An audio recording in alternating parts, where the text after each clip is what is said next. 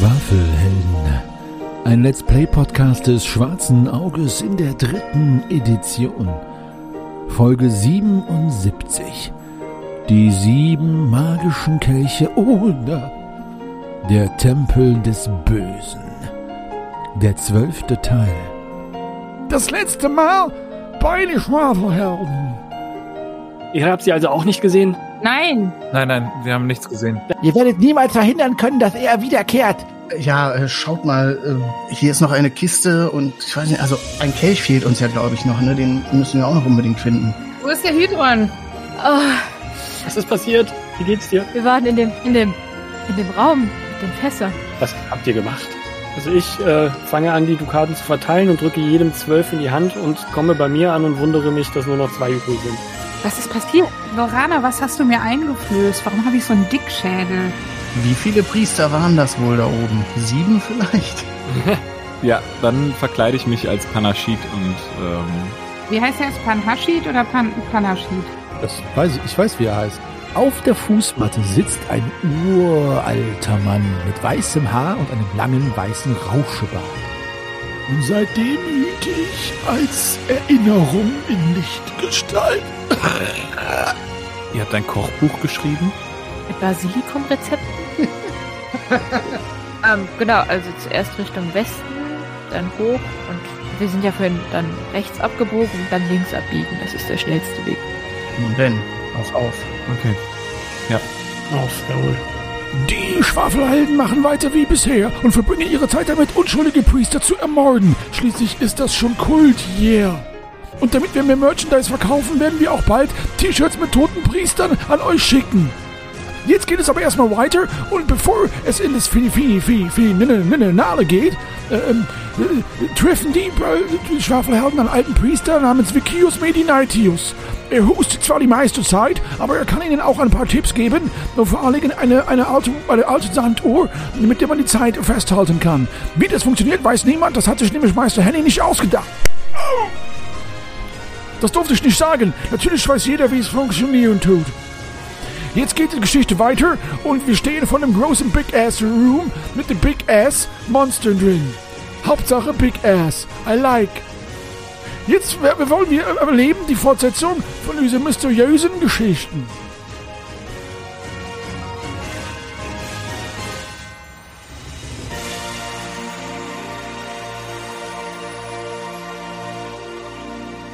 Ihr bahnt euren Weg zu dem Sanktum dieses Tempels. Und ja, euch allen schlägt das Herz spürbar bis zum Halse, weil ihr natürlich auch alle merkt, dass ihr mit den sieben magischen Kelchen bewaffnet euch offensichtlich dem purpurnen Feuer und dem Herz, wie Alfog oder Basilius es genannt hat, dieses Tempels nähert. Ihr kommt tatsächlich an die Wegbiegung an, beziehungsweise den, die Einbuchtung, den Gang, den Lorana euch beschrieben hat, wo sie euch hinführt. Und ihr alle lugt in diesen Baum hinein. Und ich möchte euch einmal jetzt beschreiben, was ihr alle seht, weil ihr alle da reinlugt. Ich gehe jetzt mal davon aus, dass da jetzt noch keiner reinläuft. So, der Raum ist in etwa 40 mal 40 Schritt groß. Und die Höhe des Raumes beträgt 20 Schritt. Den einzigen Zugang bildet eine türlose Öffnung im Norden. Da oben, da steht ihr sozusagen. Es handelt sich um einen riesigen, vollständig mit Marmor ausgekleideten Saal. Die Decke wird durch insgesamt zwölf Säulen abgestützt. Überall an den Wänden stecken in Eisenhalterungen besonders präparierte Pechfackeln, die ein rotes, beinahe violettes Licht verströmen. Aus der Südwand des Raumes tritt eine riesige Statue hervor, die einen weit gaffenden Schlangenkopf darstellt. Eine breite Treppe, ebenfalls aus Marmor, führt direkt in das weit aufklaffende Maul dieses abartigen Götzenbildes hinein. Aha. Aha. Am Fuß der Treppe steht ein Oberpriester des Kultes, in ein langes, weißes, reich besticktes Gewand gehüllt. Er ist gerade mit dem Rücken zu euch gewendet, also er blickt die Götzenstatue an. Er hebt der Gottheit mit beiden Händen eine Opferschale entgegen. Links und rechts und auch vor ihm, also wie in so einem halben Hufeisen, stehen insgesamt mindestens 50 in Anbetung erstarrte Menschen und Kreaturen mit gesenktem Haupt. Oh, wow. Also unter diesen anbetenden Wesen sind Priester, aber auch Hydrons, Marus und Krakonier. Oha.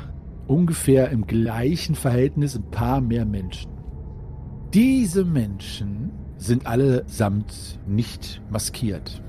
Der Oberpriester dreht sich um, hat aber eine bronzene Maske an, nickt einmal in die Menge, die daraufhin mit einem unheimlichen, sonoren Singsang anfängt.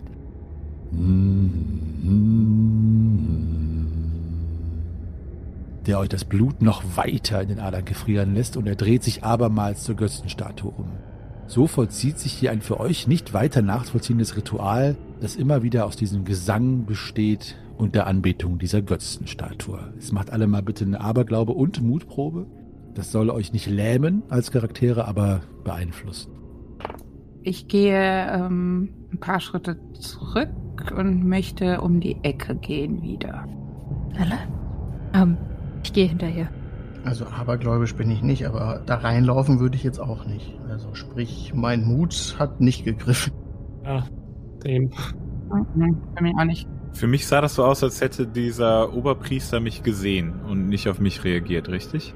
Äh, nee, nee, nee. Ihr seid alle nicht gesehen Weil ich worden. dachte, er hätte sich umgedreht und ich habe ja erkannt, dass er eine Bronzemaske hat. Ja, aber wir luken ja nur so heimlich um die Ecke und er hat eher zu seiner Masse geguckt. Achso, okay. Er lugt nur rein. Ihr seid noch nicht zu sehen, Okay. Weil äh, ich wollte euch dem nicht aussetzen, ohne dass ihr mir explizit sagt, ihr geht da rein. Also ähm, ihr könnt da gerne reingehen, aber noch seid ihr un unsichtbar für die anderen. Tja, für mich ist die Frage, da nur der die Maske trägt, müssten wir den eigentlich hier rausbekommen, damit Grimm sich an seiner Stadt dorthin begeben kann. Aber wie soll, also 50 Menschen und Viecher sind da drin. Wie sollen wir es denn mit denen aufnehmen? Ja, gar nicht. Ich habe jetzt gedacht, ich gehe zu diesem Oberpriester hin und sag, ich löse ihn ab. Und äh, Als ob man den ablösen müsste. ja, doch bestimmt, der muss doch immer mal eine Pinkelpause machen. Hm, Also ich hatte die Idee, aber ich weiß nicht, ob ich mich das noch traue, dass Grimm sich versteckt und wir alle rauslocken, Und im Kreis laufen mit der ganzen Meute. weglaufen und Grimm dann reingeht und den Rest Aber macht. wenn die alle hier rausstürmen und uns hinterher, dann sind doch noch nicht mal alle aus dem Raum raus, bis wir hier wieder ankommen. Das ist doch. Da beißt sich die Schlange in den Schwanz. Ich wollte gerade sagen, dann können wir auch noch bei der Riesenschlange vorbei, um das Paket voll zu machen. Oder wir, wir locken die Riesenschlange hierher, dass sie sich hier über dieses Festmahl hermachen kann. Ja, aber wer weiß, ob die auf die Priester, ob die sich da bedient. Hm. Das könntest du vielleicht mit einer Tierkundeprobe. Wir könnten die Schlange doch abrichten. Also du könntest sie abrichten und Grimm reitet auf ihr durch den Raum. Dann sehen wir nachher wirklich so aus wie Alfog, bis wir damit durch sind. Oh. Allesamt sehr schöne Ideen. Ich bin auf jeden Fall für jede davon bisher. Aber lasst euch Zeit. Also dieses Ritual geht weiter. Die Gesänge sind natürlich sehr beunruhigend. Teilweise vibriert beinahe schon der Boden vor lauter sonorem Gesang. Also was macht ihr, lieben Schwafelhelden? Hm. Haben wir nicht noch das Amulett, dieses Schweinemedaillon? Bitte? Ja, dieses Amulett, was wir in diesen Raum geworfen haben. Schweineheller. Ach ja, Den habt ihr ja benutzt. ist er jetzt aufgebraucht? Ja, Zumindest haben wir ihn nicht wieder aufgesammelt danach. das auch. Das wäre jetzt praktisch. Hm. Oder nochmal so eine Nuss. Die Kugeln, Die haben wir auch alle aufgebraucht. Die habt ihr auch alle aufgebraucht. So eine Lust. Ja, euch wurden vom Schicksal einige mächtige Artefakte schon in die Hand gegeben, aber die habt ihr schon verbraucht. Wir könnten ganz viel Essen in die Mitte werfen. Machen sich alle drüber her und sind abgelenkt. Ich habe hier noch so einen Spiegel, aber ich habe nicht rausfinden können, was, was der kann. Möchte sich jemand von euch den nochmal anschauen? Du meinst reinschauen? Ich glaube, ich hatte mir den schon angeschaut. Ich wollte da nicht reingucken. Ich fand den zu gruselig. Ich glaube auch nicht, dass uns ein Spiegel hier weiterhilft. Ja, vielleicht hilft er ja irgendwie gegen die Leute. Müsste das mal sehen. Ich gucke mir noch mal diesen gelben Klebtrank auch an. Alchemie war das, ne? Mhm. Um 10 erschwert allerdings. Dieser Spiegel ist nichts weiter als ein Spiegel, glaube ich. Aber ich wage mich dann doch nicht reinzublicken und ich gebe ihn dir zurück. Hm. Tja, hat sonst noch jemand irgendwas dabei, was interessant sein könnte, was helfen könnte?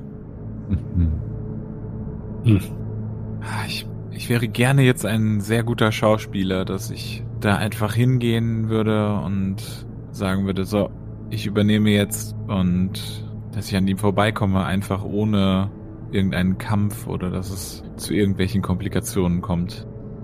Ein Versuch wäre es wert, aber dann brauchen wir einen Plan B. Wer kann denn am schnellsten laufen? Kommt drauf an, wer hinter mir her ist. Der oder die mit dem größten Gewandheitswert. Und wenn es dann gleich ist, dann der oder die mit dem größten ist. Hm. Zwölf. Elf. 13? 13? Uh, Shahim. Wüstenläufer. Wüstenläufer. Mhm. Ich muss ja auch auf meinem Gaul elegant aussehen. Du siehst gerade sowieso so aus, als würdest du am liebsten wegrennen. Nein, nein, nein. Ich will jetzt nicht reinrennen, aber wegrennen. Shahim könnte unbekleidet reinrennen und alle ablenken. Ha, früher oder später bin ich doch sowieso unbekleidet. Deshalb. Macht schon keinen Unterschied. Also Plan B könnte sein, wir verstecken uns hier östlich und der Läufer westlich und wenn Grimm auffliegt, dann macht der Läufer Lärm und auf sich aufmerksam und versucht die Meute hinter sich herzuziehen und rennt einmal raus links und dann im großen Bogen und kommt dann wieder und hofft, sie loszuwerden. Leute, was ist denn damit, wenn wir warten? Die müssen ja auch irgendwann essen und aufs Klo und schlafen. Wenn wir irgendwie jetzt eine Rast machen und abwechselnd irgendwie Ausschau halten, irgendwann müssen die doch auch alle mal gehen. Hm, Ich weiß ja nicht. Ich glaube, die sind so in einer, in einer Trance, wie mir scheint. Ja, denkst du, die sind da die nächsten 24 Stunden oder wie? Aber die werden ja auf irgendetwas auch warten oder irgendein Ritual vollziehen. Ich möchte auch nicht unbedingt warten, bis das vollführt ist. Naja, die Kelche haben sie nicht. Außerdem muss ich bis dahin sicher auch mal auf die Toilette. Nimm die Wand. Also was machen wir jetzt? Ich äh, lasse euch walten. Ich werde euch da nicht beeinflussen. Grimm, fühlst du dich denn fähig da? Ich würde vielleicht ohne Maske reingehen, aber mit Gewand. Aber die Maske ist doch gerade das Ausschlaggebende, sodass ich nicht erkannt werde. Ohne Maske erkennt er doch sofort, dass ich nicht der bin. Ja, aber er ist in dem Raum der Einzige, der eine Maske aufhat. Ich glaube, das wäre halt auch auffällig. Ich glaube ja, dass die anderen so in Trance sind, dass sie das gar nicht bemerken, dass einer mit Maske an ihm vorbeigeht. Ich meine, es gibt ja nun mal die zweite Maske und derjenige, der da unten in dem Raum war, der hatte die bei sich liegen. Also vielleicht ist es ja wirklich so, dass die abgewechselt werden. Es ist ja nun mal eine zweite Maske vorhanden. Ich möchte doch nochmal den Spiegel sehen. Hier, schau mal. Alle, wie viele Pfeile hast du dabei? Ich habe sieben von den 50 Stück. 16 und sieben von den Hm. Pfeilen. Bei den sieben Glaspfeilen fällt mir ein, hat jemand sieben Elche gesehen? Die könnte man damit betäuben und dann ins Feuer werfen. Äh, wie, wie groß ist dieser Raum nochmal? 40 mal 40 Schritt ungefähr. Und 20 Schritt hoch. Ja.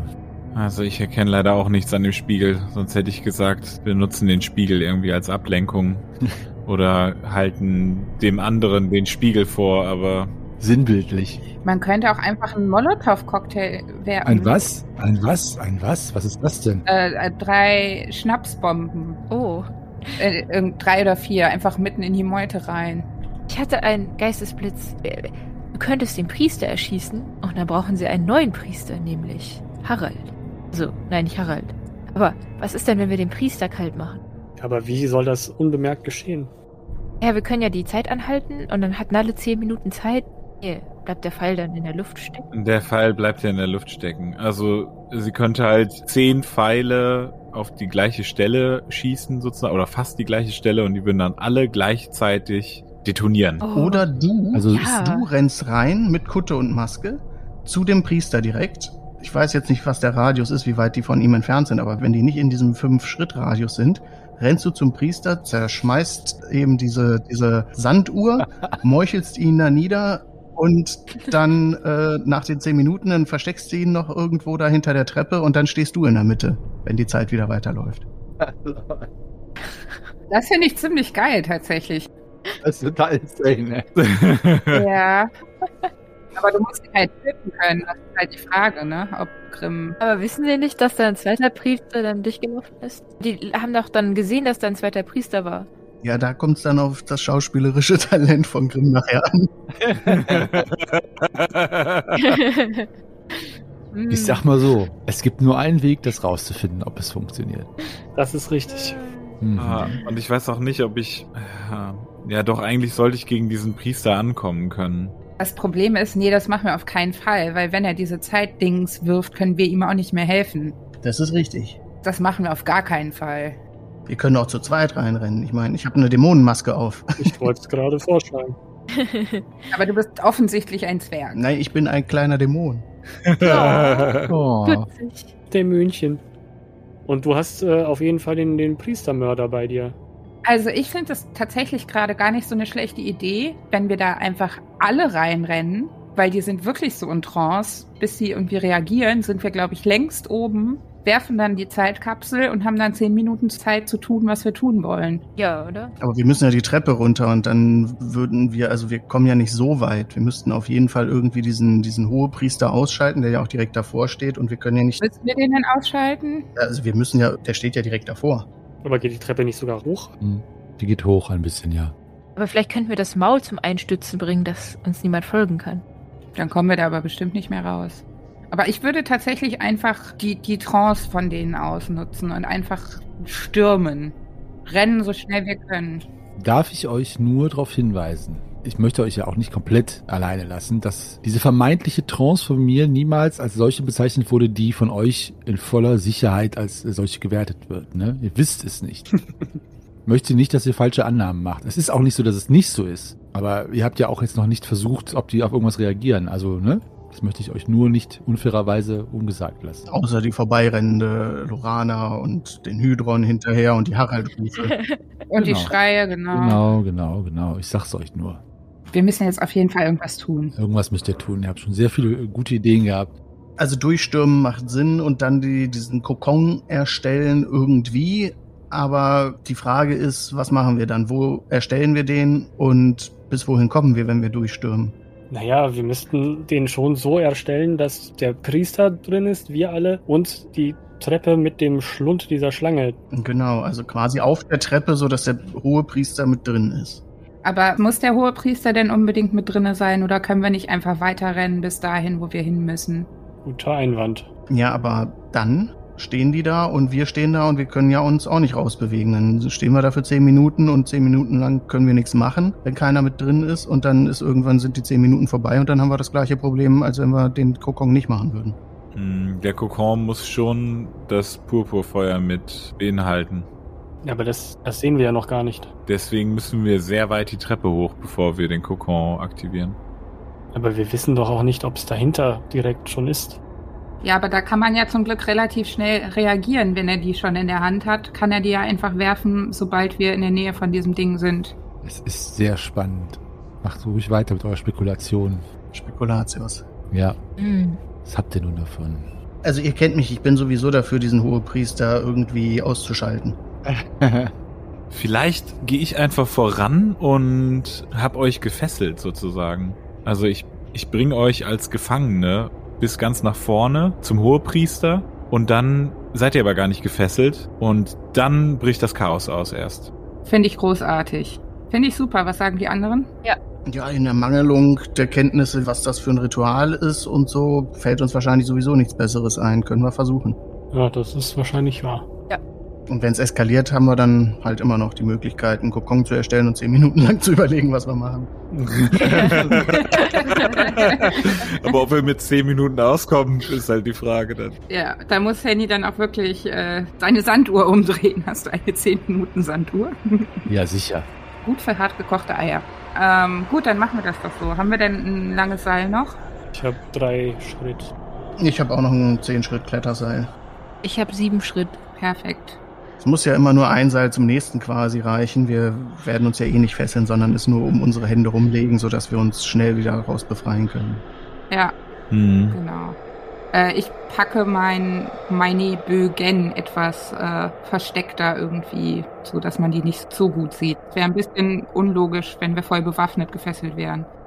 Ja, guter Einwand. Also ich kann natürlich auch ein paar Waffen, die zu groß sind, nehmen und halt sagen, dass ich euch entwaffnet habe. Ah, ja, finde ich gut. Also wenn da zum Beispiel jetzt irgendwie ein Bogen aus deinem Rücken rausragt, also du kannst nicht so einen großen Buckel haben, dass du deinen großen Bogen da Ja, drunter ich, ich gebe dir mal den Glasbogen. Den, Ja. den Kompositbogen kriege ich, glaube ich, ganz gut versteckt irgendwo. Gut, dann würdest dir was ausmachen, wenn du dann die Erste bist hinter mir, dass ich dir dann schnell den Bogen zurückgeben kann? Vielleicht äh, wollt ihr die anderen vielleicht auch irgendwie den Hammer oder sowas verstecken, weil ich bin für Nahkampf nicht so gut geeignet. Vielleicht sollte jemand hinter dir gehen, der äh, schneller reagieren kann mit einem Hammer oder einem Schwert. Also, ich habe meinen Säbel unterm, unterm Gewand. Also jeder von euch, das äh, müssen wir jetzt nicht genau jetzt irgendwie simulieren, jeder von euch kann eine große oder Primärwaffe verstecken. Aber die zweite, die wird dann gesehen werden. Also wenn ihr jetzt einen Bogen und ein Schwert habt, könnt ihr eins behalten. Zum Beispiel jetzt äh, Greifax Hammer kannst du verstecken, aber die Fernkampfwaffe, Den Ballester müsste ich abgeben, ja. ja, oder liegen lassen, was auch immer. Ich frage mich immer noch, wie glaubhaft das ist, dass dieser äh, Priester uns alle entwaffnet hat und so, aber gut. Egal, egal. Naja, da hat doch, da hat doch der, der, äh, wie heißt das Ding noch gleich? Hydron hat geholfen, ja. Der Hydron geholfen, genau. Gut, dann äh, lass uns doch mal einschnüren. Äh, also nicht richtig und dann. Hm? Äh, puh. Äh, wow, ich habe ein bisschen Angst. Du recht. Dann braucht ihr die Angst nicht spielen. Das ist doch gut. Wohl wahr. Und ich habe eine Maske auf, mich kann man nicht schwitzen sehen. Ich glaube an unseren Plan. Ich, äh, ich drücke ein paar Tränchen aus meinen Augenwinkeln. Oh. Tja, oh oh. Oh oh. Das war's mit unseren Helden, würde ich sagen. Ja, Ach Quatsch. Du kannst dann auf jeden Fall behaupten, der Hydron sichert oben den Gang noch, ne, falls Skepsis aufkommt, wieso wir einfach so um dir folgen. Hm. Nur, ähm, warum hat der Hydron mir seinen Bogen vermacht oder gegeben? Weil er seine Schwerter in die Hand genommen hat, um uns alle gefangen zu nehmen. So war's doch auch. Ja, stimmt, so war's, klar. Ist ja sogar eigentlich ein ganz gutes Zeichen, dass du den Hydron-Bogen trägst. ich überlege gerade. Ja, nee, ist schon besser, mehr als sieben Pfeile zu haben. Ich überlege gerade, ob es nicht sinnvoller gewesen wäre, den neuen Bogen zu benutzen. Aber egal. Gut, also erklärt mir jetzt noch einmal jemand von euch genau, was ihr macht, dass es zu keinen Missverständnissen kommt. Grimm, erklär mal. Grimm, erklär mal. Okay, äh, wir haben mehrere Seile aneinander gebunden und diese lose, aber doch auf den ersten Blick glaubhaft mit den Händen verbunden. Also alle haben gefesselte Hände, aber so, dass sie eigentlich sehr locker sind und sofort aus den Schlaufen raus können. Also eigentlich sind das alles so, ja, lockere Schlaufen, aus denen die schnell rausschlüpfen können. Wer von euch ist denn bewandert in der hohen Kunst, Schlaufen so zu binden, dass sie gefesselt aussehen, aber nicht sind? Auf Slip legen kriege ich hin. Gut, dann mach mal eine Fessel-Entfesseln-Probe. Eine reicht. Äh, gerne um zwei erleichtert, da du ja genug Zeit hast. Fesseln, entfesseln könnte ich auch irgendwann mal. Da bin ich ziemlich gut drin. 19, 11, das passt auf jeden Fall. Alles klar, okay. Gut, dann ist das so. Grimm, dann erzähl weiter, bitte. Ich gehe dann mit dem Glasbogen voran und äh, ziehe die anderen hinter mir her. Greifax als erstes, dann äh, Shahim, dann Lorana und dann Nalle. Und ich sag erstmal nichts. Also ich werde erstmal einfach nur reingehen und ich gehe ganz selbstverständlich und äh, festen Schrittes gehe ich Richtung Hohe Priester.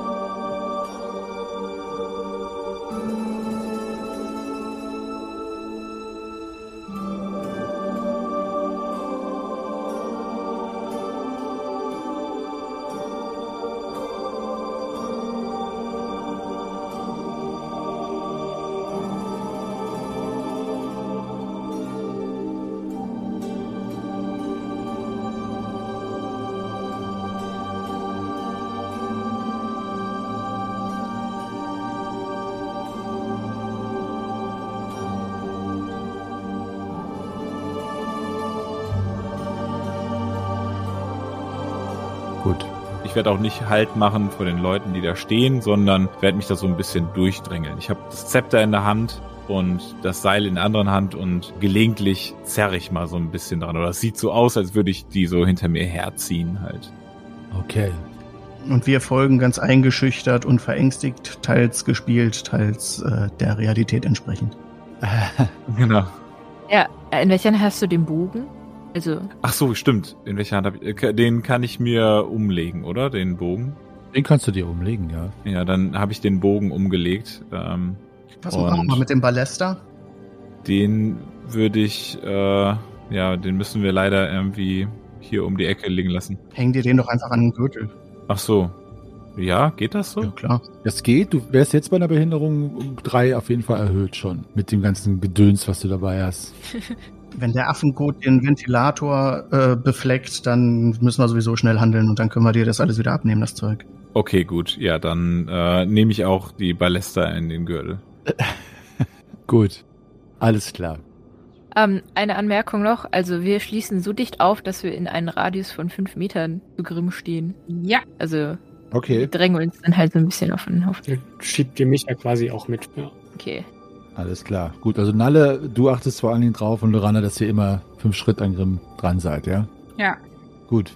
Ach so, vielleicht ähm, ein letztes Mal, wenn Moment. Noch eine Fußnote. Columbus. ja, äh, wenn ich euch höre jetzt und ihr ruft Basilikum, dann zerstöre ich die äh, die Kapsel, damit ich weiß, äh, dass ihr alle in Sicherheit seid und die Kapsel zerstört werden kann. Weil vielleicht sehe ich durch die Maske nicht das Purpurfeuer und ihr seht das aber schon und ihr sagt, so jetzt muss es zerstört werden. Alles klar. Alrighty. Kann nicht schief gehen. Führ uns einfach zum Feuer, um uns zu opfern oder sowas. Genau. Oh, oh, gute Idee, gute Idee, die nehme ich auf, ja. Ihr lieben Schwafelheldinnen, ich traue mich gar nicht zu fragen, aber seid ihr soweit oder? Yep. Hoffentlich. Also. Tief atmet mir alle durch, allen voran eurer Ritter edelgeboren Grimm vom See, der sich die Maske aufsetzt, verhärtet sich sein Gesicht in einem bronzenen, unheimlichen, violetten Lichtschein. Ja, ich habe ja schon gesagt, das Licht aus dieser Kammer, aus diesem Saal ist violett, rötlich verfärbt. Unheimlich sieht er aus, auch weil er euch jetzt in dieses Schicksal hineinführt. Beinahe prophetisch ist es, dass ihr diesem Priester in Anführungszeichen folgt. Und ihr geht in diesen Raum hinein, schreitet um die Ecke, schreitet in den Raum rein und tatsächlich haben alle von euch den Instinkt, der eine oder die eine mehr oder weniger, stehen zu bleiben, aber es ist wirklich so, dass Grimm, wie er es bereits gesagt hat, ganz beherzt in diesen Raum reintritt und euch auch durchaus mitzieht, was ihr natürlich zulasst. Ihr wollt ja auch nicht, dass das Seil abgeht. Und ihr geht fünf Schritt in den Raum hinein, zehn Schritt, 15 Schritt, befindet euch jetzt ungefähr, wenn ich jetzt auf dem Plan des Schicksals, den wir ja vorliegen haben, aufmale, ungefähr hier. Als der hohe Priester ganz schnell die Opferschalen nach unten schnellen lässt, sich umdreht und laut ausruft, Tanahashid! Und äh, es drehen sich alle, bis auf zwei, drei Ausnahmen, zu euch um. Äh, gehst du weiter, Grimm? Ja, ich gehe weiter. Und äh, ich rufe ihm zu, diese Helden haben versucht, die Kelche zu stehlen. Und dafür sollen sie jetzt im Purpurfeuer brennen. Halt ein! Und er hebt eine der Opferschalen, Okay, ich bleibe stehen.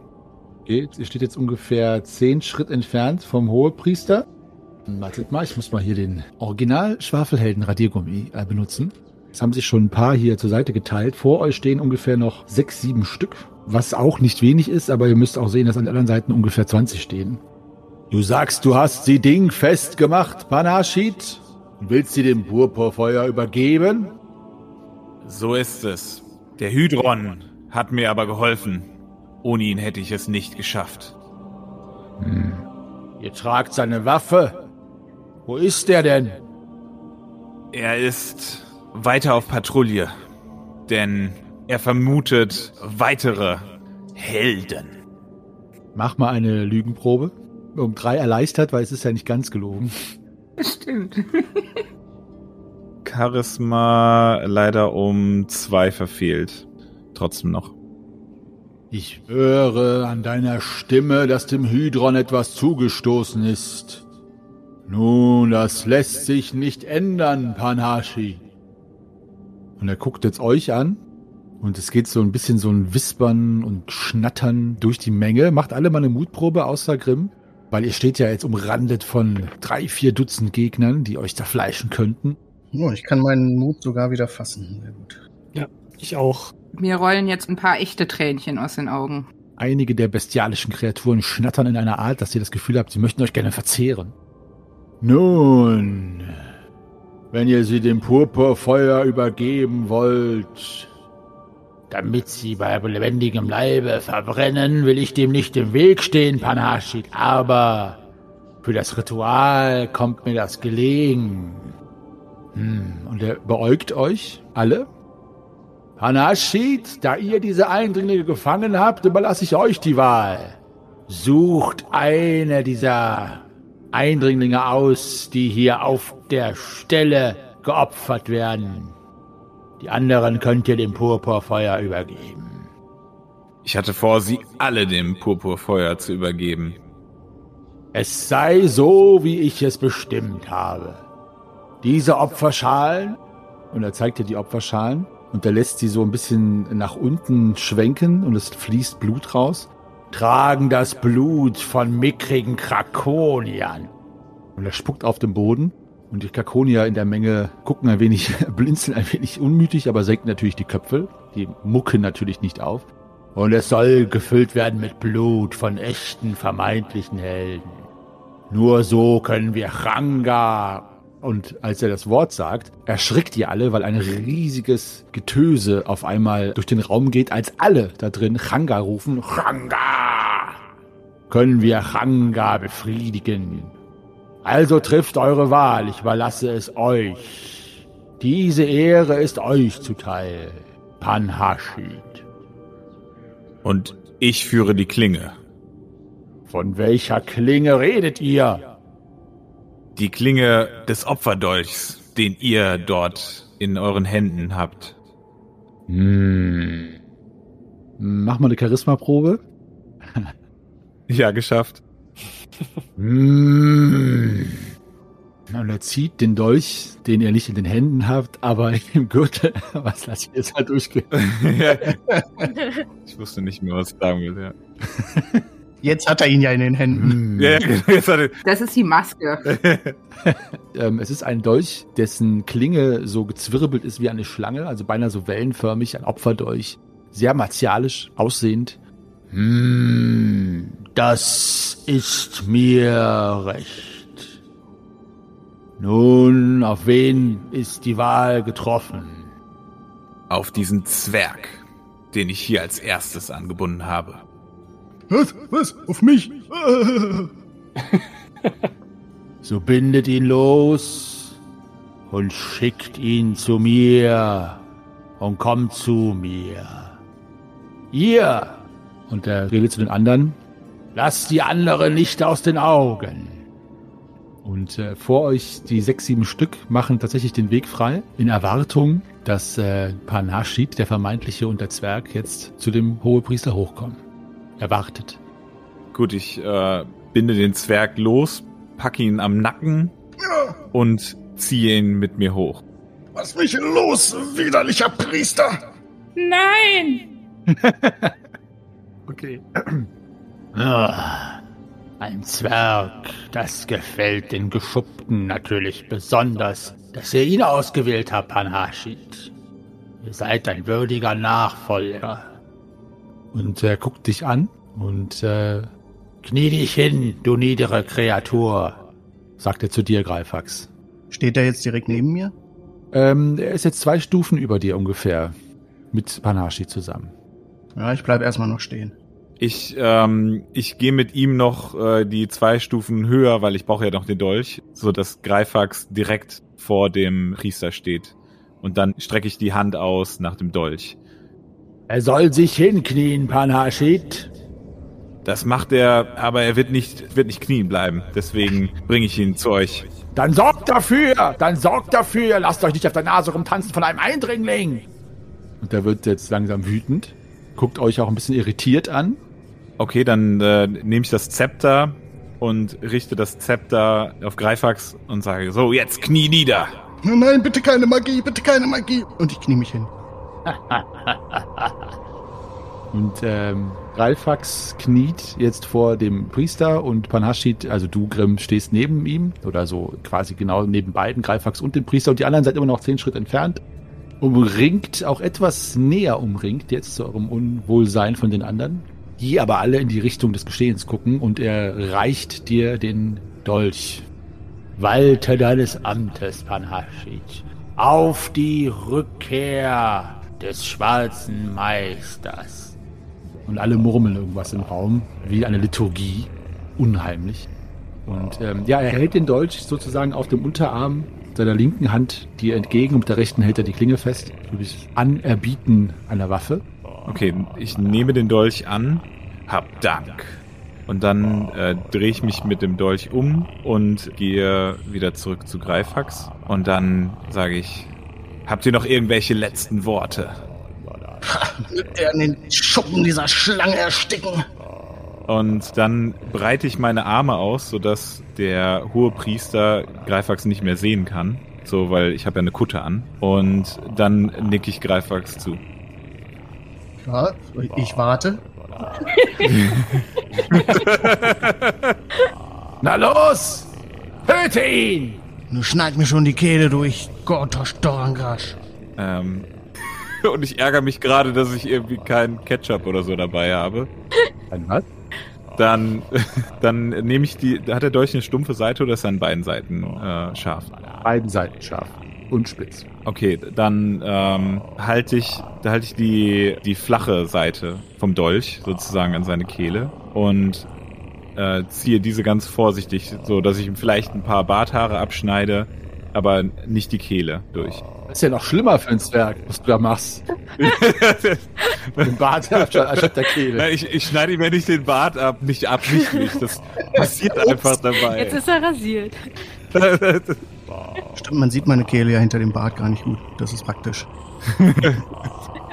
Okay, also, äh, Greifax, äh, was tust du, als du das merkst, dass äh, Grimm dieses Mimikry da vollführt? Ja, sobald er so an meiner Kehle entlang äh, gestreichelt hat, halte ich mir die Hand an die Kehle und fange an zu gurgeln und äh, begebe mich Richtung Boden, gurgelnd vor mich hin, mit meinem Körper den Boden verdeckend, dass man nicht unbedingt Blut sehen könnte. Und fange an mit meiner Schauspielerei.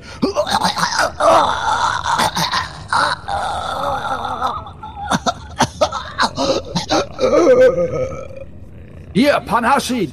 Fangt das Blut auf, schnell! Und er reicht dir die Opferschale. Hier! Los! Frisch aus der Kehle! Ja, ja, ja, ja.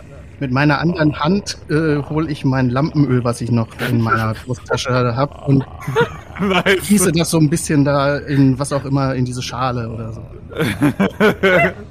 Äh, Okay, also ja, mach mal eine Fingerfertigkeitsprobe erschwert um zwei. Ob das nicht die 40 Leute um dich rum sehen. Ja, ich habe eine drei. Ja, hast geschafft? Ja. Okay. Gut, du, du fummelst da so ein bisschen rum und dabei, das, davon gehe ich jetzt mal aus, äh, windest du dich noch ein wenig so, dass es nicht ganz so auffällt. Es sieht so aus, als würdest du noch nach einer Waffe greifen und findest nur dein Lampenöl und es fließt auch davon was in die Opferschale, was natürlich aber absolut nicht wie Blut aussieht, äh, zumindest wenn man jetzt genau hinsieht. Ja, was machst du, Grimm? Ich, ähm, ich nehme diese Schale dann, also heb sie hoch und äh, drehe mich wieder zum, zum Hohepriester um und äh, gehe zum Hohepriester und werf ihm die Flüssigkeit ins Gesicht. Okay, Okay, wir sprinten los. Nach vorne. alles klar. Lorana sprintet los. Dann schubst du mich ja quasi mit nach vorne. Ja, Ja, wir sind ja alle noch mehr Ja, oder weniger festgegangen. Sprint ich mit. Alles klar, dann gehen wir jetzt in die Kampfrunden. Gut, dann gebe ich euch jetzt alle erstmal eine freie Aktion. Wir sind noch nicht in irgendeinem Kampf verwickelt, aber wir takten das jetzt trotzdem nach Aktionen, einfach deswegen, weil es jetzt sehr zeitkritisch ist, was jetzt passiert. Ja, ich würde sagen, meine freie Aktion war halt die, dass ich ihn jetzt mit dem Lampenöl geblendet habe. Ihr kriegt alle jetzt noch eine, bevor dann die anderen dran sind. Weil Lorana hat so schnell reagiert, äh, ihr habt das Überraschungsmoment ja auf eurer Seite. Okay. Das heißt, Lorana, du stürmst nach vorne. Ähm, ihr könnt euch jederzeit aus diesen Fesseln natürlich befreien.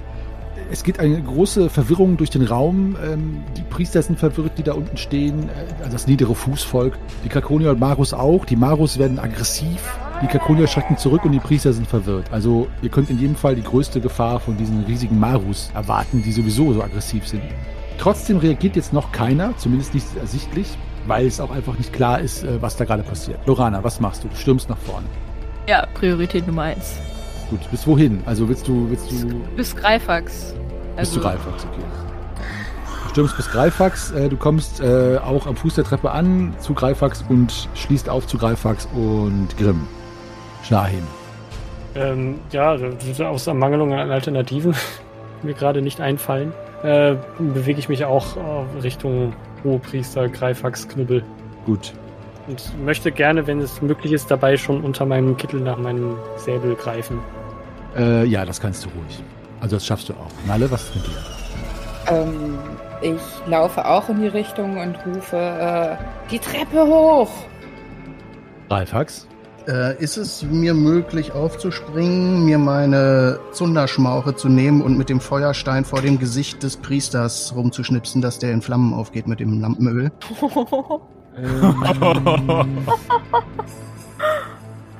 Boah, du bist ja noch auf dem Boden und also auf dem Boden und den Zunderschwamm rausholen und nee, nicht Zunderschwamm, sondern ich habe ja die Zunderschmauche, also meine, meine Pfeife, die mit dem Schnipsen vorne den, den äh, Feuerstein äh, entzündet. Und die ist, hat ja so einen langen gebogenen Griff, also kann ich damit auch ganz gut Reichweite machen. Ah, Also, wenn du eine Gewandtheitsprobe und Fingerfertigkeitsprobe schaffst, denk dran, deine Behinderung abzuziehen bei der Gewandtheit, nicht der Fingerfertigkeit. Dann erlaube ich dir das, ja. Gesundheit ist eine 10. Wie viel abziehen? Deine Behinderung von deiner Rüstung. Ah, Die Behinderung, ja, das ist, warte, 3, genau. Dann passt das genau, ja. Und Fingerfertigkeit. Bringst auf, Äh, ja, passt auch. Geil. Gut, du springst auf und äh, ziehst deine Zünderschmauche ähm, heraus und fängst an, damit flitschenderweise Funken zu schlagen. Und ähm, was da gleich passiert, erzähle ich dann, wenn was passiert. Grimm, was ist mit dir? Ihr seid jetzt alle auf einem Haufen. Ähm, ich möchte den äh, Hohepriester zur Seite schubsen, dass ich ähm, halt ja die Treppe hochrennen kann danach. Okay, gut. Grimm, du schubst den Hohepriester zur Seite und ein Feuerball entfernt sich von deinen Händen, denn ähm, tatsächlich geht der Hohepriester mit einem gellenden Schrei in Flammen auf. Sein Gesicht äh, und seine Hände und sein Hals, er greift sich ins Gesicht äh, einfach intuitiv und die fangen auch äh, an zu zündern. Aber warte, hatte der nicht eine Maske auf eigentlich? Also, Ja, aber die brennt ja. Also es ist das, Okay. das, das Lampenöl brennt ja. Also Ja, ja, kann auch sein, dass es jetzt gleich aufhört zu brennen, aber erstmal brennt alles. Er geht also in Flammen auf, das ist also wie ein Feuerball quasi. Schubst ihn zur Seite und er schreit. Und ja, Greifax, du kriegst auch ein, zwei äh, Funken ab, verlierst einen Schadenspunkt, das versenkt ein bisschen deinen rechten oberen Schnurrbart, aber äh, bist du ansonsten unversehrt.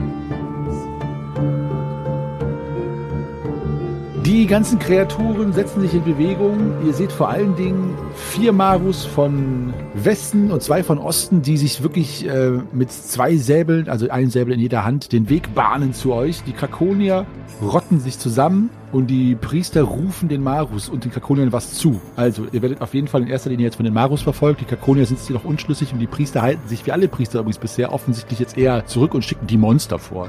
Und äh, ihr könnt nächste Runde damit rechnen, dass die Marus jetzt zur Treppe aufschließen. Es sei denn natürlich, ihr seid zu dem Zeitpunkt dann nicht mehr da. Aber nächste Runde werden sie bei der Treppe ankommen. Lorana, was machst du? Treppe rauf. Treppe rauf, in den Raum hinein. Okay. Shahin, äh, ja, ich äh, rufe auch zu flieht, ihr Narren, und äh, lauf hoch. du läufst auch die Treppe hoch, okay. Ähm, gibt es irgendwen, der nicht die Treppe hochrennt? Dann können wir das nämlich abkürzen. Ich glaube, wir rennen alle. Yep.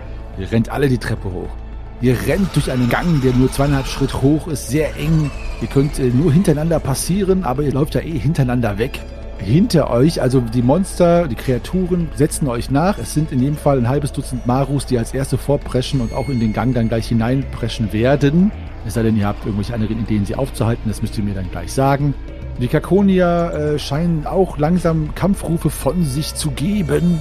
Und ihr kommt in einen Raum hinein, wo ihr folgendes seht. Der Raum ist an sich vom Durchmesser, also vom Boden her, nur ungefähr 6 mal 6 Schritt groß. Aber hervorragend. sehr klein, genau. Ein sehr kleiner Raum. Also, in dem Raum seht ihr nichts außer eine Art Paternoster, sprich ein äh, Aufzug mit großen Lederkörben, wo jeweils ein Mensch hineinpasst oder man sich übereinander zwängt oder wie auch immer. Ähm, sie sind groß und stabil genug, um einen Menschen aufzunehmen. In Abständen von jeweils zwei Schritt hängen sie auseinander. Unten, direkt in der Mitte von diesem Paternoster, ist eine Winde. Und die Körper sind mit einem Tau verknüpft. Die Winde ist als Gangspiel geformt. Also es ist eine Winde, die, wenn man die dreht, dann geht der Paternoster nach oben. Als ihr nach oben schaut, seht ihr, dass ungefähr in äh, 20 Schritt Höhe da oben äh, der Paternoster am oberen Geschoss ankommt. Ihr alle seht, als ihr nach oben schaut, wo der Paternoster dann enden würde, ein purpurnes Licht fackeln. So, ihr Lieben, jetzt sammelt euch mal, sagt mir, was ihr macht. Denkt dran, äh, ihr habt nicht viel Zeit, wir finden uns in den Kampfrunden. Sind wir denn äh, durch irgendein Tor gegangen? Also kann man das schließen hinter uns? Nein, es ist nur ein offener Gang. Ihr habt ja auch kein Tor aufgemacht. Okay, aber der Gang ist relativ schmal. Ja, wie viele Leute passen da von der Breite nebeneinander rein? Äh, einer, also so die Marus passen da nur hintereinander rein, zum Beispiel. Ah, sehr gut. Genau, es ist auf jeden Fall ein Flaschenhals. Ich zücke mein Schwert und äh, stelle mich schon in den Gang rein. In den Gang rein. Also nee, vor den Gang. Vor okay, den, vor den Gang, alles klar. Okay. Shahin. Ja, ähm, Scheim stellt sich quasi an die andere Seite des Ganges mit seinem Schwert, auch um das Nadelöhr quasi dicht zu machen. Okay. Lorana und Shahin flankieren jetzt sozusagen den Gang. Einer von euch könnte sich noch da vorstellen. Nalle ist dran. Äh, es macht keinen Sinn, mich da vorzustellen mit meinem Bogen. Das dauert viel zu lange. Ähm, ich ich würde Grimm beschützen. Meinen Bogen ziehen und mich dahin stellen, falls da doch noch jemand durchkommt. Okay. Ja, so. Also du stehst quasi beim Paternoster unten schützend mit deinem Bogen. Mhm. Genau. Okay. Du hast ja nicht deinen Glasbogen, ne? Du ziehst mit deinem normalen, ne? Kann ich den Glasbogen noch entreißen? Mm, Das könntest du machen. Das wäre dann in dieser Runde deine Aktion, ja. Dann ist das in dieser Runde meine Aktion. Ja, das ist nämlich, glaube ich, sinnvoll hier. Ja, du stehst ja quasi neben drin. Ne? Alles klar. Greifax. Ja, ich klopf mir zweimal äh, mutmachend auf meinen Helm und stelle mich in die Mitte als Tank. Und habe natürlich den Hammer in der Hand. Okay. Grimm, was ist mit dir? Ich renn zum Paternoster und schaue, ob ich den irgendwie bedienen kann. Also gibt es einen Hebel, den ich einfach umlegen muss. Es gibt diesen Gangspiel, das ist ja quasi so ein Kurbel, oder? Kurbel, genau, Dankeschön.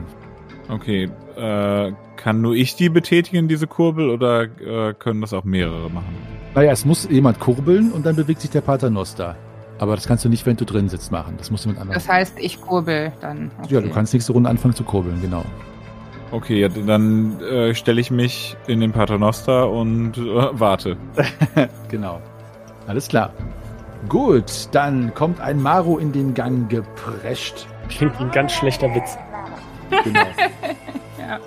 Na, der erste Maru, hinter ihm verdunkelt sich der Raum vor lauter Marus und Krakoniern.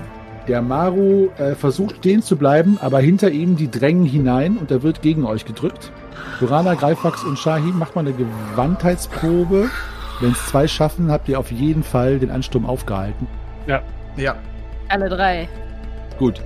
Äh, Im Moment findet noch kein Angriff statt, weil der Maru tatsächlich einfach nur gegen euch gedrückt wird und er fuchtelt zwar mit seinen Säbeln rum, aber zwischen euch und dem Maru, der übrigens bestialisch nach äh, verrottetem Fisch stinkt und aus seinem Maul kommt auch noch mal ein übler Geruch, der wie verwestes Menschenfleisch riecht. Wahrscheinlich hat er sich daran gelabt. Wird gegen euch gedrückt. Ihr seid aber jetzt schon klug genug, das darf ich euch mal ins Hirn legen, um zu sehen, dass das früher oder später die euch einfach in den Raum reindrücken werden. Wahrscheinlich. Aber ihr habt erstmal das aufgehalten. Lorana, was ist mit dir? Was machst du? Ich nehme mein Schwert und steche zu. Okay. Ja. Nein? Komme ich zur Rande. Kommst nicht zur Rande. Shahim. Ja, ich hebe meinen Säbel und mit einem Hieb nach unten, ah ja, ja, treffe ich. Dann macht deinen Schaden. Der Maru ist gerade nicht in der Lage zu verteidigen. Darf ich meinen Würfel wieder mit einem W20 ersetzen, bitte? Hast du eine Eins gewürfelt? Mhm. Äh, ja, Moment, du kannst. Du kannst den Schaden mit dem W20 ersetzen. Du kannst aber auch versuchen, die Marus mit diesem Wuchtschlag ein bisschen zurückzudrängen. Das überlasse ich dir. Schade nur jetzt. Äh, Ich weiß, es ist keine leichte Entscheidung, aber das ist Absicht. Nee, ich mach, ich mach Schaden. Alles klar. Ah, schade. Äh, acht. Nein, nein, Schaden. Acht, okay. Ja, nee, ja, eben nicht. Hast du noch eine Eins gewürfelt? Nee, nee, nur eine vier. Ah, Okay, also acht. Okay, alles klar. Du triffst den Maru schwer, mh, genau quer über die Brust, einmal von oben, einmal runter, äh, sodass das dunkle, dickflüssige Blut hervorprischt und Greifax benetzt. Aber der Maru ist noch äh, sehr einsatzfähig. Nalle, Ich kurbel. mach eine Körperkraftprobe. Oh Gott. Was habe ich denn da? Nichts Gutes. Fürchte ich. Zehn.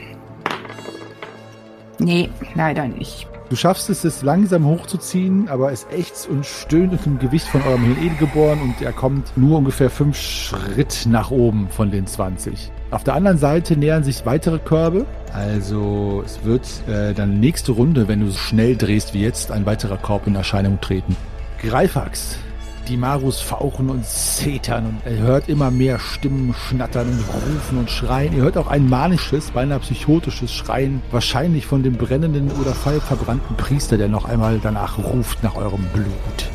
Was machst du? Ich rufe einmal zu Lorana, wir brauchen Nalles Betäubungspfeile, willst du nicht kurbeln? Und in dem Moment hole ich aus und haue auch nochmal auf den Maru ein.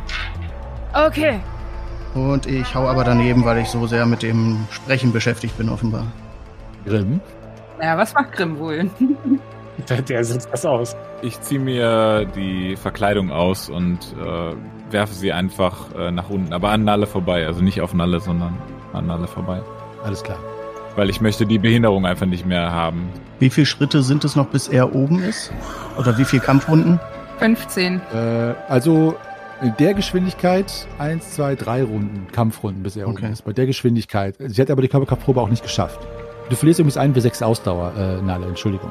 Die Marus und Krakonian-Kreaturen versuchen euch in den Raum hineinzudrücken, preschen gegen euch, greifen also gar nicht mit ihren Säbeln an. Ähm, ihr macht wieder drei Gewandheitsproben. Ja. Alles klar. Ihr könnt dem standhalten. Ihr verliert alle einen für sechs Ausdauer. Lorana, was machst du? Dein Schweiß rinnt dir hinunter, als du dich gegen diese Wand aus Echsenschuppen stemmst, die versucht, mit einem erherrenden Zorn in diesen Raum zu gelangen, während hinter euch quietschend ähm, Grimm nach oben gehievt wird, in Zeitlupe für dich gefühlt und dann fluchend am Gangspiel sich abackert. Ich werfe einen Blick zu Nalle rüber, suche Augenkontakt äh, mit ihr und äh, laufe dann rüber und sage, Nalle, Nalle, wir brauchen deine Betäubungspfeile. Ich, ich übernehme das Kurbeln. Und fange an zu kurbeln. Probe, Körperkraftprobe. Ja, bitte keine 20, bitte keine 20. Da kommt keine, keine Behinderung drauf, oder? Äh, auf reine Körperkraft? Nein, auf die jetzt nicht. Okay, Nein, das ist okay. Du bewegst dich ja fast kaum. Ähm, okay, äh, Grimm schießt nach oben, er hält sich auf einmal äh, mit weißen Knöcheln an dem Rand des Lederkorbes fest. Ein weiterer Lederkorb erscheint jetzt am Paternoster unten da an diesem Loch. Also das geht ja immer so in so einem Kreis herum. Ist jetzt quasi direkt vor dir, äh, Lorana. Und Grimm ist jetzt in 15 Schritt Höhe. Also nächste Runde wird er so oder so oben ankommen. Shahim, was machst du, mein lieber Höchstensohn? Ich schlage noch einmal drauf und äh, bin irgendwie äh, von dieser ganzen Bäumchenwechsel, die ich spiele, so verwirrt, dass ich daneben schlage. Okay. Also du triffst, äh, du, du schlägst dem Maru quasi, streifst ihm nur seine eigenartige Rüstung, dass davon ein Stück von dem gegerbten Leder abfällt, aber erwischt ihn nicht. Nalle, was ist mit dir? Äh, ich renne rüber und ziehe währenddessen nicht den Bogen, sondern einfach nur einen von den Glaspfeilen, Mhm. weil ich mir denke, dass ich da auch einfach mit zustechen kann. Das einfacher ist, als den Bogen zu spannen und da reinzuschießen, weil die sind ja sofort vor uns. Das kannst du durchaus machen. Möchtest du das tun? Das tue ich. Du kannst eine Gewandheitsprobe machen, um es zu versuchen, und dann brauchst du nur noch Fingerfertigkeit, um zu treffen. Gewandtheit geschafft. Du hechtest los, machst einen Ausfallschritt, Oh, Fingerfertigkeit wird schwierig. zielst Yes! und triffst den Maru am Hals und er sackt sofort zusammen vor eure Füße. Und der Pfeil löst sich auf. Äh, noch nicht, nein. Der Ah. hatte ja zwei Kampfrunden lang eine Wirkung. Ah ja, okay. Und ähm, zumindest nach dem, was Grimm gesagt hat. Und dahinter äh, seht ihr direkt noch weitere Marus und Krakonier und Priester, äh, 20, 30 Stück, die den ganzen Gang bevölkern, wie eine schwarze Horde der Vernichtung, die es auf euch abgesehen hat. Also für euch eigentlich unbesiegbar. Greifax. Ich habe so ein bisschen die Hoffnung, dass man vielleicht eine schuppene Blockade hinkriegt, wenn die alle aufeinander fallen. Deswegen kann ich den hinter dem jetzt Gelähmten auch schon erreichen oder nur den direkt vor mir? Nee, kannst du auch. Da liegt so am Boden. Der Gelähmte liegt ja am Boden. Dahinter kannst du erreichen, kannst du treffen, ja. Dann möchte ich versuchen, dem dahinter auch schon mal einen mitzugeben. Äh, Treffer, Macht deinen Schaden. Die können nicht parieren, das ist zu chaotisch. das sind 10. Die Rüstungsnegierung, ne? Okay, ein mächtiger Treffer gegen die Hüfte, die auch ein bisschen nachgibt und knarrt. Und der Maru geht in die Knie. Grimm, du siehst unten, wie deine Kumpanen und Heldinnen verzweifelt versuchen, einen Ansturm von grünem äh, Feindflut standzuhalten. Verzweifelt, während Lorana sich abmütig hochzuhieven. Machst du irgendwas? Ich nehme den Rucksack schon mal ab und äh, schnüre ihn schon mal auf. Gut. So, die Marus versuchen mit den anderen Maru drüber zu steigen. Ich gebe jetzt drei Marus eine Gewandheitsprobe, bei einer Gewandtheit von elf. Wenn es zwei schaffen, dann mache ich es einfach genauso wie ihr, dann äh, müsst ihr auch nochmal gegenhalten. Ansonsten kommen sie nicht so in den Tritt, dass sie gegen euch schieben können. Und da ist es 15, 6 und 21. Ein Maru stolpert sogar und liegt jetzt quasi mit dem Bauch auf dem anderen, mit seinem Kopf direkt zwischen euren Füßen. Ihr müsst also nicht gegenhalten. Äh, ein Wurfmesser kommt aus dem Gang geschleudert und verfehlt euch nur um Haaresbreite. Es war allerdings auch eh nur ein Glückswurf, aber ähm, ja, das ist die Situation. Lorana, was machst du? Mit aller Kraft, die in meinen Knochen steckt, rief ich nicht ganz den Ritter vom See weiter nach oben. Okay, dann jetzt nochmal ein W6 Ausdauer. Dieser Kraftakt reicht allerdings, um Grimm da hochzuhieven, wo das purpurne Licht schimmert. Ich wollte Feuer sagen, aber ihr wisst ja nicht, ob es sich darum handelt. Es ist nur sehr wahrscheinlich. Und Grimm ist oben angekommen. Was er da sieht, das erzähle ich euch natürlich gleich. Shahim, was ist mit dir? Was machst du? Äh, ich möchte gerne das da links liegende Wesen von seinem Kopf befreien. Gut, dann mach eine Attacke um zwei erschwert, also mit Ansage. Und wenn du triffst, gerne Körperkraftprobe, ob du den Kopf abtrennen kannst.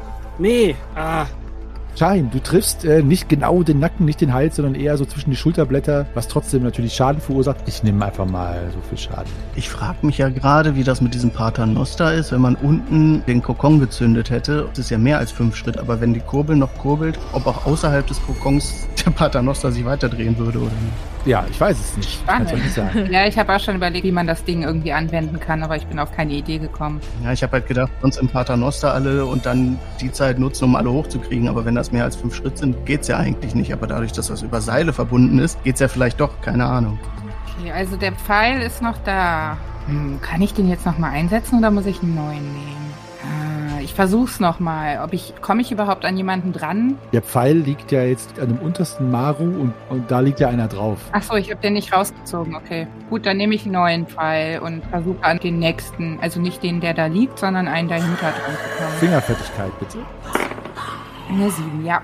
Alles klar. Du triffst den Maru, auch er kollabiert auf den anderen. Es wird jetzt zunehmend schwerer, weil es jetzt drei Marus übereinander sind, für die anderen drüber zu kommen. Ihr merkt schon, dass sie auch jetzt versuchen, dagegen zu schieben, einfach äh, quasi auch diese Marus aus dem Weg zu schieben. Das heißt, sie müssen gleich einfach eine Körperkraftprobe machen, die natürlich auch satt erschwert ist und versuchen quasi sich einfach zu euch durchzuschieben.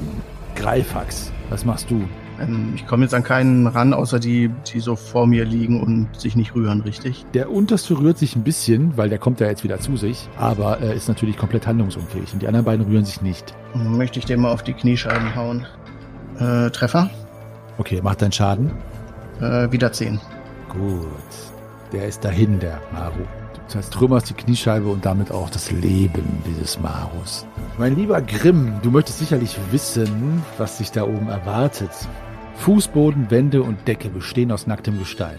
In der Mitte des Raumes gibt es einen Kamin, in dem ein purpurnes Feuer brennt, von dem keine Hitze ausgeht. Links und rechts stehen an der Wand insgesamt sechs Götzenstatuen aus Stein, also drei rechts, drei links, die Menschen groß sind und verschiedene Arten von aufrechtgehenden Echsen verkörpern. In der nordwestlichen Ecke des Raumes hat die Decke ein Loch. Wohin dies führt, kannst du nicht sehen, allerdings siehst du ein paar Sprossen aus Metall, die in die Wand eingearbeitet sind. Also ein Schacht, der nach oben führt. Das ist alles, was du siehst. Was machst du? Ich mache das, wofür ich hier bin und ähm, trete an das Feuer heran. Und dann äh, leere ich meinen Rucksack aus. Also die Sanduhr hatte ich nicht in den Rucksack reingetan, sondern hatte ich irgendwie im Gürtel drin stecken, damit ich die halt so zertrümmern kann. Ich habe nur die sieben Kelche in dem Rucksack. Alles andere habe ich ja verteilt. Scheppern fallen die sieben Kelche zu Boden. Wie zu Boden. Nein, die soll direkt ins Feuer. Ich will die ins Feuer kippen. Ich dachte erst auf den Boden und dann reinschmeißen. Nee, du kippst nee, sie nee. ins Feuer, ja. Genau. Und dann spreche ich sieben Kelche, sieben Elche. Lange wart ihr fort, kehrt zurück an euren Ort. Okay. Du siehst, wie die Kelche anfangen zu glühen, so wie äh, auch andere Kelche es an sich haben, wenn sie in ein heißes Feuer geworfen werden, obwohl dieses Feuer keine Hitze ausstrahlt. Und sie werden immer heißer und heißer und heißer, fangen an zu schmelzen. Langsam spürst du auch eine eigenartige Hitze, die von diesem Feuer ausgeht. Offenbar ist die Hitze erst generiert dadurch, dass die Kelche schmelzen.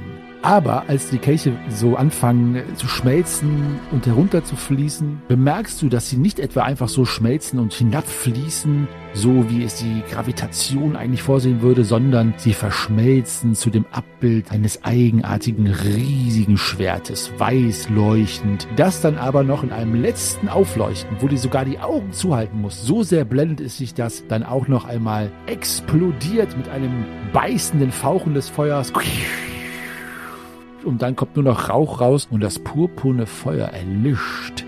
Dann hörst du aber zu deinem Schrecken ein steinernes Knirschen und die sechs Statuen öffnen die Augen. Dahinter verbirgen sich grüne Augen, die leuchten und sie setzen sich in Bewegung.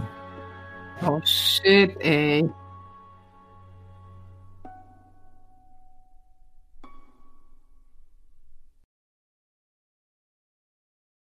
Ja, meine Lieben. Ihr fragte euch, warum das so ein tristes, klaviergeladenes Ende gibt. Nun ja, ich dachte zur Beerdigung der Schwafelheldin mal was anderes, oder? Ach nein, nein, nein, der Tod der gesamten Gruppe findet ja erst nächste Folge statt. Spoiler Alert. Hm, Hashtag falsch rum. Ihr seht schon, Meister Henny ist sehr fröhlich, denn zwar habt Grimm vom See es geschafft, die äh, Kaffeetassen wieder in den Schrank des Schicksals zurückzuräumen. Allerdings wird es natürlich unmöglich werden, aus diesem Chaos zu entfliehen und diese Armee der Finsternis von Priestern, Marus, Krakoniern und Paul Hogan zu entfliehen. Ich freue mich sehr darauf, wie es nächste Woche weitergeht und ich freue mich sehr darauf, wie die Schwafelhelden, die fest damit gerechnet haben, dass das Purpurfeuer direkt hinter dem Priester auf sie lauert, aber nicht damit gerechnet haben, dass hier ein Werner Fuchsischer, unnötig komplizierter Flaschenzug auf sie wartet, denn aus dieser Misere wieder rauskommen wollen. Wer wird sterben und wann? Es wird sich zeigen.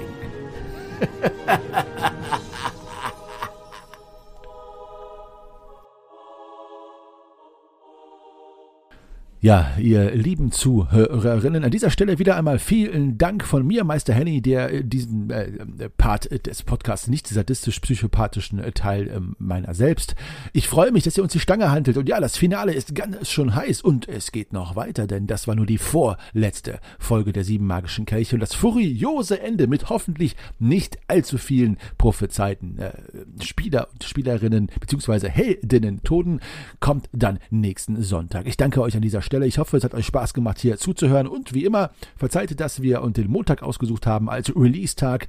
Ähm, bei uns gilt wie immer die Regel, wir bringen jede Folge an einem Sonntag raus, plus minus sieben Tage. Ihr wisst Bescheid. So, also in diesem Sinne, schreibt uns doch bei Facebook, Twitter oder Instagram, dort sind wir zu finden.